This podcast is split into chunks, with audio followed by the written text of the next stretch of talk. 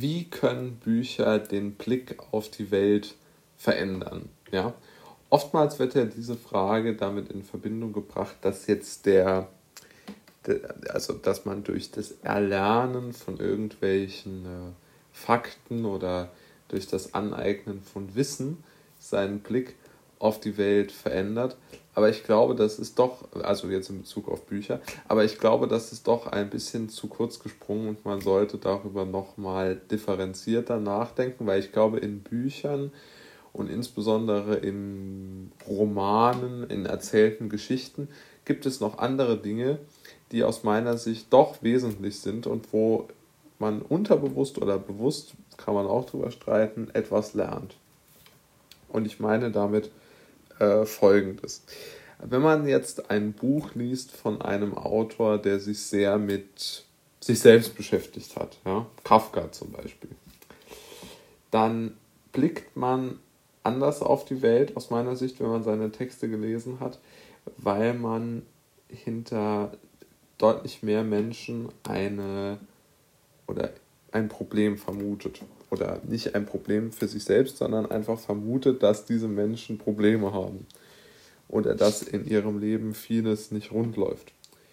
Oder dass in der Welt vieles nicht rund läuft. Also so eine gewisse Grundskepsis wird einem dort ähm, angeeignet.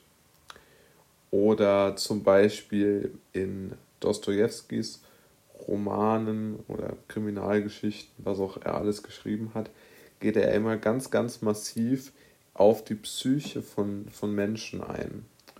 Und wenn man jetzt in einem fiktionalen Kontext äh, diese, diese ganzen äh, psychologischen Aspekte einer, einer Entscheidung äh, genau betrachtet, sich genau damit beschäftigt, dann spielt das ja auch darin mit, dass man im realen Leben, sage ich jetzt mal, die äh, Psychologie und die, die Gedanken, die zu einer Entscheidung, zu einer Situation, zu einem Lebensentwurf geführt haben, auch betrachtet mit im Bild hat. Also es ist sozusagen ein neuer, ja, eine neu, ein neues Bewusstsein dadurch entstanden, weil man darauf einen größeren Fokus legt. Und Dostoevsky schafft es sehr schön, indem er immer die Hoffnung, die oder vielleicht sogar auch noch, die Hoffnung ist ja sehr positiv konnotiert, aber Dostoevsky schafft es auch in seinen Büchern mit Emotionen, mit psychologischen Aspekten zu spielen, die einzubringen, einzubauen in die Figuren, die eigentlich, äh, wie soll man sagen, die eigentlich nicht ähm, so positiv zu bewerten sind. Ja, also Dostoevsky schrieb zum Beispiel sehr oft über Alkoholismus, über extreme Armut, Obdachlosigkeit, Spielsucht. Also alles sehr, würde ich jetzt mal sagen, naja, nachteilige Dinge für einen selbst. Aber er hat es geschafft, daraus etwas zu formen, was ich für sehr, sehr interessant halte. Denn er hat es geschafft, diese, diese sehr schweren Schicksale durch Lebensentscheidungen, zum Teil so erwirkten schweren Schicksale, auf eine gewisse Art und Weise doch rational wirken.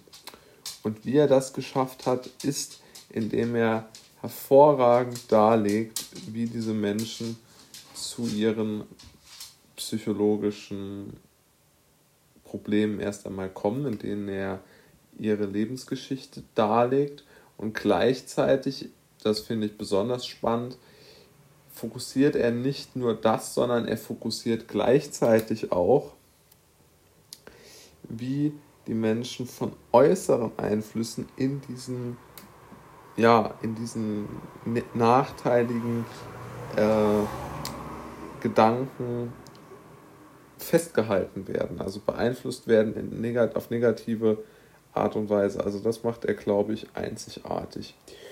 Oder aber es gibt auch jetzt in der Weltliteratur sicherlich weniger bekannte, aber in, in Deutschland schon auch bekannte Autoren wie äh, Genazzino, die durch eine extrem feine Beobachtungsgabe des Alltags Lächerlichkeiten, Verstocktheiten und so im öffentlichen Leben aufdecken, beziehungsweise sie klar benennen können und damit eine große, ich würde sagen, innere Unabhängigkeit der Leser schaffen, weil sie immer die Option dabei haben, die Außenwelt zu betrachten, wie sie ist, nicht und nicht wie sie sie gerne hätten.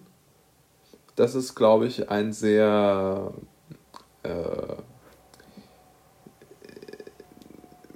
wichtiger Punkt, denn die Welt ist ja leider so, wie sie ist und nicht, wie sie einem gefallen würde. Und ein solcher Text hilft, glaube ich, dabei, also eine zynische, zugespitzte Betrachtung des Alltags hilft dabei, ihn zu akzeptieren, weil sie, glaube ich, so in gewisser Weise die Schwere nimmt. Und ich glaube, alle drei Richtungen der, der Wahrnehmungserweiterung in Büchern ist, glaube ich, ich glaube, sie erfüllen alle den Zweck, dass man mit einem anderen Bewusstsein durch die Welt geht. Und ich glaube, das ist eigentlich auch der Grund, warum Bücherlesen so faszinierend ist. Weil sie das Bewusstsein, mit dem man durch die Welt geht, schon verändern.